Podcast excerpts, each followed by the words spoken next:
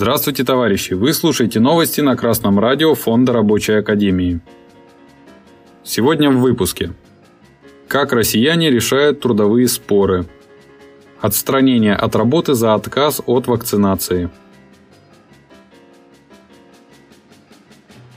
Как часто россияне подают в суд на работодателей? Журнал Тиньков озадачился этим вопросом и опубликовал статистику за 2020 год. Итак, в 2020 году через российские суды прошло около 230 тысяч трудовых споров. 76% таких исков было связано с невыплаченной зарплатой, и в 86% из них суд удовлетворил требования работников. Примерно поровну подано исков на возмещение ущерба и восстановление на работе.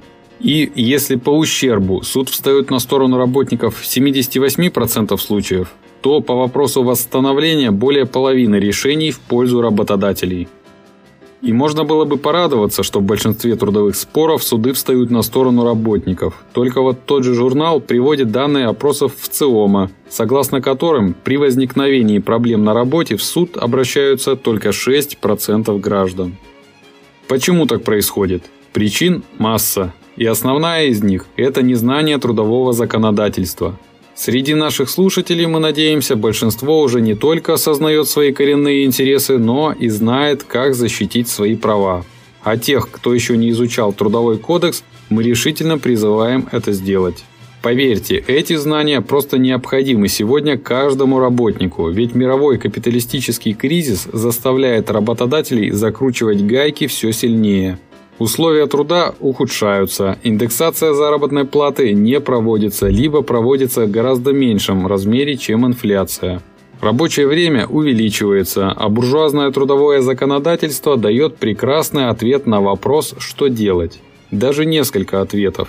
Решать проблемы на работе можно не только через буржуазный суд, хотя и такой вариант возможен. Гораздо более эффективными являются коллективные действия работников по защите своих интересов. Это и заключение прогрессивного коллективного договора, реально улучшающего положение работников. И, самое действенное, приостановка работы при задержке выплаты зарплаты на срок более 15 дней. Суд – дело долгое, а удар по кошельку капиталиста через остановку работы здесь и сейчас действует гораздо быстрее и эффективнее. Работодатели получили право отстранять от работы тех сотрудников, которые отказываются делать прививку от коронавируса. И многие из вас, товарищи слушатели, уже столкнулись с этим. Мы намеренно не рассматриваем вопрос о нужности или ненужности прививки от коронавируса, а также о качестве и эффективности вакцин.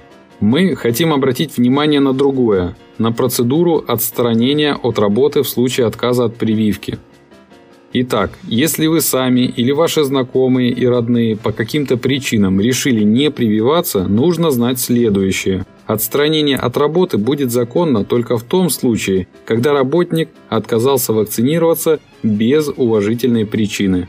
При этом условие об отстранении от работы за безосновательный отказ от прививки работодатель должен прописать в правилах внутреннего трудового распорядка что следует из статей 189 и 190 ТК РФ. Отстранение будет законным, если своим локальным актом работодатель пропишет порядок отстранения сотрудника в случае отказа от вакцинации. Если такая мера локальным нормативным актом не предусмотрена, отстранение незаконно. Также важно понимать, что в подавляющем большинстве дел районные суды признают отстранение законным, пусть практика пока немногочисленна. Логика судов, которую приводит журнал «Кадровое дело», такова. Прививка против коронавируса есть в календаре профилактических прививок по эпидпоказаниям. Если главный врач региона постановил вакцинировать отдельные группы граждан по эпидпоказаниям, прививка становится для них обязательной. И если у работника нет медотвода, работодатель обязан отстранить его от работы. Но не более того. Работодатель не вправе применять никакие иные санкции к работнику, отказавшемуся делать прививку. Уволить по данному основанию нельзя, сделать выговор тоже, не говоря уже о штрафах. Товарищи слушатели, берегите свое здоровье и здоровье своих близких. Не тратьте время и силы на споры про вакцинацию, особенно на работе. Лучше объединяйте усилия и требуйте от администрации выполнения мер по противодействию эпидемии. Предоставление оплачиваемых выходных после прививки, прекращение переработок и работы в выходные дни, сокращение рабочего времени с сохранением заработной платы, обеспечение нормальной вентиляции во всех помещениях, обеспечение средствами дезинфекции и защиты всех работников в необходимом объеме полноценных медицинских осмотров. Действуйте, товарищи. Против воли целого коллектива нет приемов. Так что все в ваших руках. Новости читал Денис Мозговой с коммунистическим приветом из города Ленинград.